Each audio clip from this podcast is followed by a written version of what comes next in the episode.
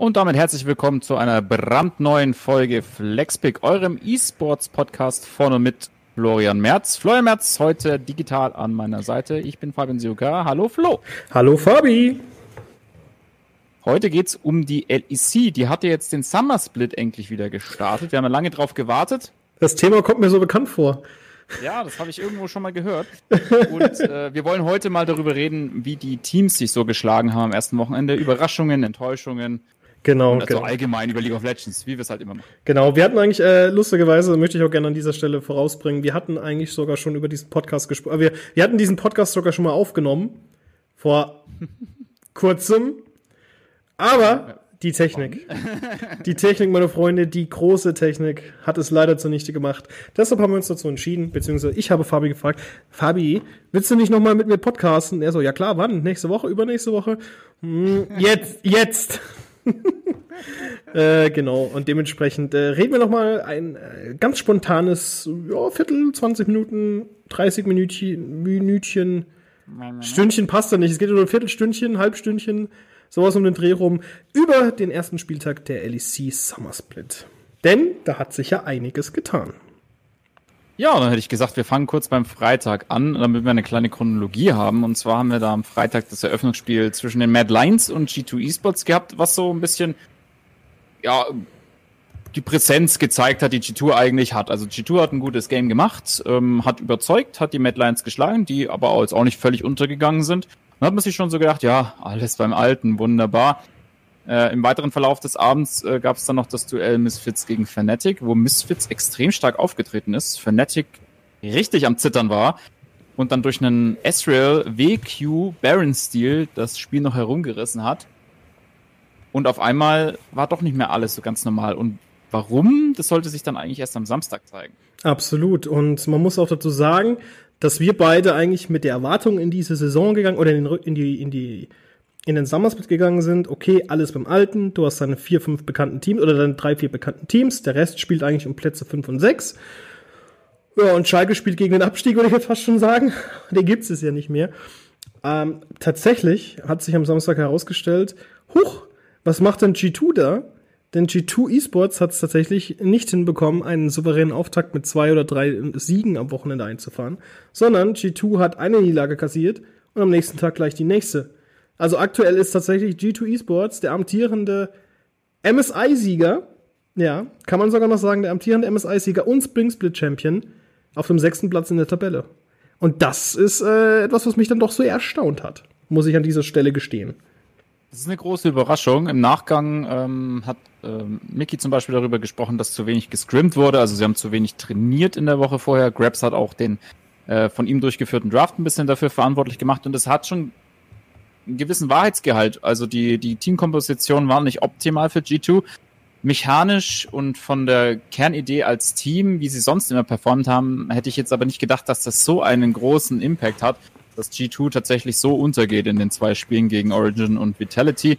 Und gerade Vitality am Sonntag, es ist ein Team, ähm, was im letzten Split ewig lang hinter dem ersten Sieg hinterhergerannt ist, was überhaupt nichts abrufen konnte und jetzt auf einmal so stark auftritt und G2 Esports von der Karte putzt, ähm, ist in, in, in zwei Richtungen erschreckend und erstaunlich, dass G2 so einen schwachen Start hinlegt, obwohl sie in ihrem, wie sie selbst gesagt haben, in ihrer bestmöglichen Aufstellung, also Caps in der Mitte, Perks auf der Botlane, äh, antreten und Vitality, das sich nur minimal verstärkt hat, also soweit ich es jetzt im Kopf habe, nur auf zwei Positionen, auf einmal so einen unglaublichen Feuerball ab, äh, abfeuert, ähm, dass G2 da äh, aus, dem, aus dem Studio fliegt, in dem sie ja nicht spielen. Ähm, aber das, das, das hat mich schon sehr erstaunt. Genau, das in dem Studio, in dem sie nicht spielen, ist ein gutes Stichwort, weil wir hatten aber in der ersten Version unseres Podcasts hatten wir erstmal drüber gesprochen, wie wir, wo wir überhaupt jetzt aktuell stehen, was diese Ausstrahlung und die Sendung von dem äh, Summer Split, Spring, äh, Spring Split der Unterschied ausmacht oder wo wir überhaupt stehen aktuell. Denn es ist nämlich so, dass wir zwar wieder aus dem Studio senden, also nicht wir, aber halt die LEC aus dem Studio gesendet wird, aber halt nur mit einer Rumpftruppe, um einfach sozusagen noch weiter die Gesundheit, äh, ja, die Gesundheit und die Sicherheit der Mitarbeiter zu gewährleisten. Auf der anderen Seite, die Teams spielen weiterhin von zu Hause aus. Da hat sich nichts dran geändert. Das wird sich eventuell noch im weiteren Laufe des Summer Splits ändern. Zunächst sind jedoch eher das Hinzuziehen weiterer Mitarbeiter geplant. aber auch natürlich nur, wenn das gesundheitlich machbar ist. Dann kommen die Teams und dann kommt die Presse und dann irgendwann kommen die Zuschauer. Das ist der aktuelle Status quo. Genau. Genau so sieht's aus und ich finde, sie haben es sehr, sehr gut gelöst. Also man hat trotzdem dieses Studio-Feeling, die Caster stehen an ihrem Tisch, haben eine Plexiglasscheibe zwischen Was ich sehr cool finde übrigens. Äh, super geil, auch wenn sie ihre High-Fives durch die Plexiglasscheibe machen. Äh, Quickshot hat die Plexiglasscheibe am, ich glaube, Samstag fast umgeworfen, weil er da so dagegen gehauen hat. ähm, und bei der Postgame-Lobby und am Analyst-Desk ähm, wird äh, mit großem Abstand sich ganz normal unterhalten. Spieler werden äh, zum Interview per Videokon Videoschaltung, Videokonferenz quasi eingeladen. Ähm, alles sehr, sehr schön aufgemacht. Es wirkt so, als war das schon immer so. Bis darauf, dass halt im Studio an den äh, vorgesehenen Plätzen keine Spieler sitzen. Aber ansonsten, wenn man es jetzt nicht weiß, dass Corona und diese ganzen äh, Begebenheiten gerade äh, stattfinden, könnte man sagen, ja, das das passt so. Das ist richtig so. Und, äh, ich glaube, da haben sie wirklich was geschafft. Und dann sieht man nach dem Match aber, wie die, halt die leere Halle aussieht, wenn der äh, Kameramann über diese ganzen Plätze, wo die Spieler eigentlich sitzen würden, drüber fährt. Aber es ist halt niemand da. Aber die ganzen Animationen laufen halt trotzdem ab. Ja, es ist halt genau die gleiche Kamerafahrt. Also es ist wirklich genau die Kamerafahrt, die passiert, wenn du auf das, auf das Winner-Team drauf gehst. Als ob jemand da sitzen würde, so. Es ist halt, echt wunderbar. Ich würde mir ja noch wünschen, ähm, äh, das haben sie ja zum Beispiel beim Werbespot äh, für ihr BMW-Sponsoring, haben das ja G2 und Fnatic und so weiter, haben das ja gemacht, dass es auch so Pappkameraden von denen gibt. Und ähm, die äh, stehen jetzt in deren ihren äh, Gaminghäusern rum, dass man so Pappkameraden von dem jeweiligen Team, was gerade da ist, einfach auf diese Plätze sitzt. Das wäre noch eine schöne Idee. Ja, so wie könnte man auch die Kameras aktivieren. So, so wie wir es hier beim Dopa haben, im Endeffekt. Weil, weil hier neben mir, du sitzt zwar, muss man auch sagen, Fabian ist immer noch zu Hause, ich bin im Büro, als einziger auch. Und hier neben mir auf dem äh, Platz sitzt halt ein Pappkamerad mit deinem Bild drauf, weil das hatten wir ja bei unserem äh, bei Sport 1 dem Doppelpass hatten wir die Mach oder die die die Möglichkeit, dass man sich für einen gewissen Betrag sozusagen sich selbst auf eine Pappe drucken lassen kann und die wird dann anstelle der physischen Erscheinung sozusagen als ja Papp Doppelgänger dahingesetzt. Das fand ich eine ganz coole Aktion, weil der Betrag ging ja auch an Charity-Organisationen etc. Und äh, das könnte man tatsächlich auch bei der LEC machen, fände ich eigentlich auch ganz lustig. Wäre auch in Sachen Zuschauer eine Idee für die LEC. Genau, ähm, und, die, und, jeder Zusch und, die, und, und, jeder Pappkamerad kriegt eine Webcam auf den Kopf, damit du es auch ja von deinem Platz aus siehst. Ja, gerne mit äh, VR-Implementierung. Äh, dann kannst du dir ein VR-Headset aussetzen und kannst du von da aus. Es wäre es wär eigentlich so geil, ne? Jeder, jeder Platz auch in der LEC hätte halt so eine VR-Kamera, wo du dich einfach reinsetzt und kannst dich halt rumdrehen und hochgucken und runtergucken. Es wäre schon geil. Das sind da. nicht wissen. Also wenn du da, keine Ahnung, wie viele Plätze hatten das LSC-Studio? 200, 200, 200 glaube ich. Ja, also dann auf jedem Platz so eine 360-Grad-Kamera, damit du auch wirklich überall hinkommen kannst. Ja, ja, das wird eine Rechnung. Aber das ist eine coole Idee. ja, warum nicht, warum nicht? Was aber auch eine coole Idee ist, dass, äh, jetzt habe ich den Faden verloren. Ähm, ja, cool, cool ist aber auch, cool ist aber, apropos cool, so, ist ja für dich als Fanatic-Fan der aktuelle Stand der Dinge, ne? Absolut. Also Fnatic hat sich ja am Freitag gegen die Misfits noch schwer getan. Dann, wie gesagt, ja, dieser Baron-Stil und ähm, Samstag, Sonntag eine unglaubliche Steigerung. Reckless auf Syndra ähm, gespielt, als hätte er nie was anderes gespielt. Das gesamte Team krass performt. Tüliseng mit äh, Blitzcrank, auch mit einer sehr, sehr starken Vorstellung. Und äh, das, das sah extrem stark aus. Also das sah so fast stärker aus als das Fnatic vor dem Spring Split Finale. Weil im Spring Split Finale war das kein Fnatic mehr. Ähm, ich weiß nicht, was sie da gemacht haben, gespielt haben sie nicht, aber davor ähm, war, das, war das schon eine sehr ähm,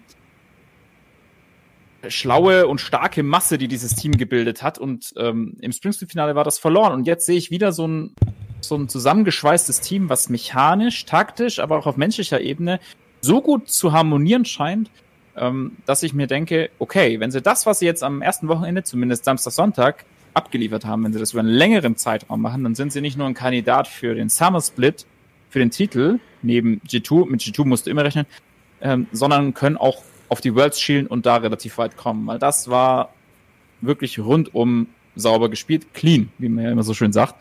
Ähm, und äh, auch von den Statistiken her, von, von den von den Paths, die sie gewählt haben. Hildesang war ja in dem Eingame teilweise überhaupt nicht mehr auf der Botlane, der war überall nur nicht mehr bei Reckless. Und das hat so gut funktioniert, es war teilweise schon ein bisschen beängstigend. Hm. Ja gut, aber darfst du nicht vergessen, es ist noch der erste Spieltag, da ist zwar einiges passiert, aber gut, ein bisschen wegweisend ist das Ganze natürlich immer. Aber was ich dann auch sehr interessant finde, wenn man nämlich von Platz 1 spricht, muss man auch von Platz 2 sprechen, weil im Endeffekt ist das Platz 1 auch. Rogue, ein Team, das sich seit dem Spring Split 2019 kontinuierlich verbessert hat, ist aktuell auch mit drei Siegen ungeschlagen an der Tabellenspitze zu finden, was mich persönlich sehr überrascht, aber auch sehr begeistert hat. Aber noch mehr begeistert war ich von der Leistung von SK Gaming, die auch mit zwei Siegen und einer Niederlage an diesem Wochenende für mich persönlich auch überzeugt haben. Denn die Jungs, das ist so etwas, wo ich sagen muss, okay, hey, das hat mich sehr stark an die Zeit, als Ocelot noch gespielt hat bei SK erinnert. Klar, du hast jetzt nicht so jemanden, der da rumschreit. Ocelot war, Ocelot war teilweise so laut, den hast du halt beim gegnerischen Spiel, äh, beim gegnerischen Team im Chat gehört. Da musst du dir mal vorstellen, wie laut der halt war, wenn er neben dir gesessen hat, so im Endeffekt. Ja, das ist hart. Und da habe ich mich tatsächlich sehr darauf gefreut, dass da SK wieder so ein bisschen anknüpfen konnte. Natürlich alles mit einer gewissen Vorsicht zu genießen, denn es ist nach wie vor der erste Spieltag gespielt worden. Wir haben noch sieben Spieltage oder beziehungsweise äh, Spielwochenenden, die gespielt werden müssen und erst dann können wir sagen, okay, hey, das, was wir heute sagen, hatte da, dann Hand und Fuß oder war totaler Humbug. Das bleibt abzuwarten. Aber ich bin tatsächlich der Überzeugung, dass wenn Oscar Gaming und Rogue den Weg, den sie aktuell eingeschlagen haben, weiter so gehen und auch weitergehen können, äh, Fatigue, also die, diese, diese Fatigue oder diese Müdigkeit, die man ja oftmals sieht bei Spielern, wenn sie zu lange im Einsatz sind, wenn die ausbleibt oder wenn sie die überwinden können, bin ich davon überzeugt, dass wir mit äh, Rogue und SK zwei schöne Teams haben, die eventuell Ende der Saison auch so den so, so, so schon Richtung äh, Summer Split Playoffs schielen dürfen. Ja, so Richtung Top 4. Also ich, also ich sage jetzt mal, die ersten drei Plätze wirken auf dem Papier und von den äh, vorhergehenden Geschehnissen eigentlich so ein bisschen unter Fnatic, G2 und Mad Lions ausgemacht. Aber wir dürfen ja nicht vergessen, was dahinter noch kommt. Und gerade das erste Wochenende äh, von den Ergebnissen her zeigt, dass die äh, Leistungsdichte sehr, sehr hoch ist. Also wir haben mit, äh, mit zwei Teams, die noch keinen Win geholt haben, mit Excel und Schalke haben wir zwei Roster, die äh, noch Schwierigkeiten haben, wobei Schalke auch gute Leistung gezeigt hat und vielleicht ergebnistechnisch einfach nur Pech hatte. Naja, am Ende, am Ende des Tages ist halt trotzdem die Leistung entscheidend. Ja, und welches Ergebnis dabei rauskommt. Aber wenn Schalke ähm, die an die Leistung anknüpfen kann und die Ergebnisse dann auch noch irgendwann passen, kann Schalke auch noch nach oben rücken. Das ist jetzt nichts Finales, wie du schon sagst, am ersten Spieltag. Es ist eine leichte Tendenz, aber daran lässt sich noch kein richtiges Zwischenfazit ziehen. An den anderen Ergebnissen sieht man aber, dass jeder jeden schlagen kann irgendwie. Also Misfits hätte Fnatic fast geschlagen. Äh, Vitality hat gegen äh, Schalke gewonnen, hat gegen G2 Esports äh, gewonnen, hat aber auch wieder gegen Fnatic verloren. Und dieses Hin und Her von diesen Ergebnissen, ähm, Mad Lions gewinnt gegen SK, SK gewinnt aber gegen Schalke und gegen Origin. Origin schlägt G2. Also irgendwie ist diese Leistungsdichte in diesem Split, zumindest jetzt was den ersten Spieltag angeht, extrem dicht und verspricht eigentlich, dass es bis zum Ende spannend bleiben kann. Natürlich kann es sein, dass sich jetzt oben jemand absetzt, dass unten jemand runterfällt, weil es einfach nicht mehr funktioniert, dass andere Probleme im Team auftauchen, psychologische Probleme durch zu viele Niederlagen. Wir kennen es aus dem, äh, ich sage jetzt mal in Anführungsstrichen, normalen Sport. Physischen. Ähm, da ist es genauso, im physischen Sport. Und ähm, genau diesen, diesen, diesen Verlauf möchte ich beobachten, weil das macht es sehr, sehr spannend. Wir haben jetzt in den letzten Splits ja immer G2 und Fnatic eigentlich oben gehabt. Ähm, zuletzt hat meistens G2 auch die, ähm, die Trophäe da mitgenommen. Ich glaube, dass dieser Split äh, viele Überraschungen bieten kann. Vielleicht steht am Ende ein Team oben, mit dem wir jetzt überhaupt nicht rechnen. Ja, das, ist, das Schade ist etwas, wenn ich das Ganze mir immer so anschaue mit dieser Tabelle, merke ich halt, wie sehr ich es eigentlich vermisse, dass wir halt wirklich so einen Abstieg und Aufstieg haben, wo du dann halt wirklich mal noch neue Teams reinkommen, wo du nicht weißt, okay, wie werden die spielen, etc. Aber klar, es ist halt eine Franchise-Liga, die funktioniert anders als sowas. Ja, da bin ich, glaube ich, zu europäisch geprägt. Aber ich bin auf jeden Fall deiner Meinung, dass da die Leistungsdichte extrem hoch ist. Und ich glaube auch, dass Exel und Schalke das eine oder andere ja, Wunder vollbringen können oder die eine oder andere Überraschung organisieren werden. Aber am Ende des Tages sieht, sieht er schon so relativ verdächtig danach aus, dass auch die üblichen Verdächtigen wieder oben spielen werden. Also du hast Fnatic oben, Mad Lions ist auch nochmal gesetzt mit zwei Siegen. Ähm, G2, klar, hat jetzt super Pech gehabt, oder die haben einfach richtig, kann man, kann man nicht sagen Pech gehabt, die haben einfach scheiße gespielt, ganz einfach. Aber äh, Grabs hat er ja schon seine Verantwortung daraus gezogen oder die Verantwortung dafür übernommen. Man darf also gespannt sein, vor allem auf das G2, das jetzt am zweiten Wochenende auftritt, weil sie spielen ja gegen Schalke und das ist äh, klar, Schalke hat schon mal gegen G2 gewonnen, letztes ähm, Spring Split. Aber ich glaube, das sind dann eher so jetzt die Mad G2-Spieler, die einfach keinen Bock haben, jetzt nochmal sich eine auf die Hucke zu geben zu lassen. Ich bin davon überzeugt, dass halt dann so ein, du am nächsten Wochenende so ein G2 erleben wirst, das halt einfach so richtig mad ist und über Schalke drüber rollt und fast ein perfektes Spiel machen wird. Es ist vor allem für G2 am nächsten Wochenende auch eine sehr interessante Konstellation, weil sie spielen am Freitag gegen ein 0-3-Team mit Schalke und am Samstag spielen sie gegen ein 3-0-Team mit Rogue. Also stand jetzt, stand jetzt, du hast ja Rogue hat ja.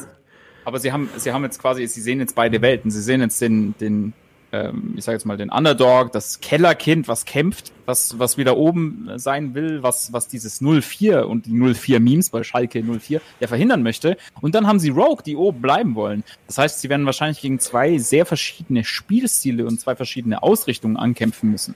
Wenn sie die beide überwinden können und wenn sie sich da adaptieren können, dann ist G2 nach wie vor das G2, was wir kennen. Sollte mhm. das nicht so sein, wenn sie hier vielleicht sogar eine oder zwei Niederlagen einstecken, wird es diese Saison, beziehungsweise diesen Split, extrem schwer für G2 Esports. Ich glaube, da hatten wir vorne darüber gesprochen. Ich würde sagen, das würde ich jetzt erst nach dem dritten oder vierten Wochenende ähm, mich darauf festlegen, weil ich glaube, erste zwei Spieltage, puh, ah, kann man schon mal auf die Nase bekommen, gefühlt. Aber ja, also G2 ist ja die Wiese, wir sind G2, wir müssen gewinnen. Und wenn sie da nur einen Sieg rausholen oder gar, gar keinen, dann bin ich mal ganz gespannt, wie es bei den Jungs dann aussehen wird. Ja, und ich denke auch, dass der, der große Turning Point für die gesamte, äh, für den gesamten Split, ich will immer Saison sagen, für den gesamten Split, ähm, das dritte Wochenende sein kann. Also natürlich, da kannst du auch nur ein Zwischenfazit ziehen, das ist nicht final, danach kommen noch fünf Wochenenden. Ähm, vor allem in Woche 8 ja auch nochmal ein super Wochenende mit drei Spielen. Aber ähm, in Woche 3 spielt Schalke gegen Excel, stand jetzt beide 0-3, also beide eher, ja, müssen nach oben gucken, um irgendwo hinzufinden ähm, und ähm, Fnatic gegen G2. Das heißt, es wird sich unten etwas entscheiden, beziehungsweise eine Tendenz entscheiden, und oben wird sich auch etwas entscheiden. Wer hat die Nase vorn für die erste Hälfte des Splits? Und ähm, daran wird sich dann auch die Ausrichtung für Taktik, für Rosteraufstellungen, es kann sich auch während, der, äh, während des Splits auch Roster verändern, bei Teams, wo nichts funktioniert oder wo man irgendwas tauschen möchte. Ähm, da, da ist noch viel möglich. Auch G2 könnte wieder zurückswappen, wenn sie sagen, ja, Perks, Caps, vielleicht nochmal zurücktauschen, einfach mal probieren. Das kannst du ja von Game zu Game entscheiden.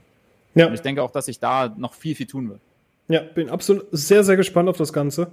Vor allem mit Hinblick auf die Worlds, weil die stehen ja dann auch dann schon wieder bald an. Mhm. Was meinst du, was meinst du, wie sieht es dieses Jahr aus? Ich hoffe nicht, dass es wieder 0-3 wird. Und wenn es ein 0-3 wird, bitte nicht im Finale. Ähm, ich denke aber, dass Europa sehr, sehr gute Karten hat. Also wir fahren jetzt mit vier, vier Teams zu den Worlds ähm, durch die Umstellung und das ausgefallene MSI. Ich denke, dass, dass wir mit mindestens drei Teams in die K.O.-Runde einziehen können. Und äh, ich denke dabei in erster Linie an Fnatic und G2. Ich mhm. denke aber auch, dass, äh, dass so ein Team wie Mad Lions oder Rogue ähm, mit, mit einer neuen Herangehensweise oder mit diesem Wachstum, was jetzt beide auch durchlebt haben im letzten Jahr oder im letzten Split auch nochmal, ähm, so ein Underdog sind, mit dem auch die internationale Konkurrenz nicht rechnet.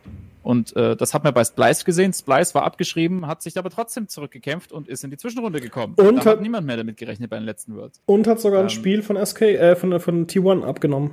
Ja, also die haben am Ende wirklich stark performt. Und äh, das war so ein Zeitpunkt, wo man sich dachte, boah, schade, die lösen sich jetzt auf. Also Splice als Organisation gibt's ja jetzt nicht mehr.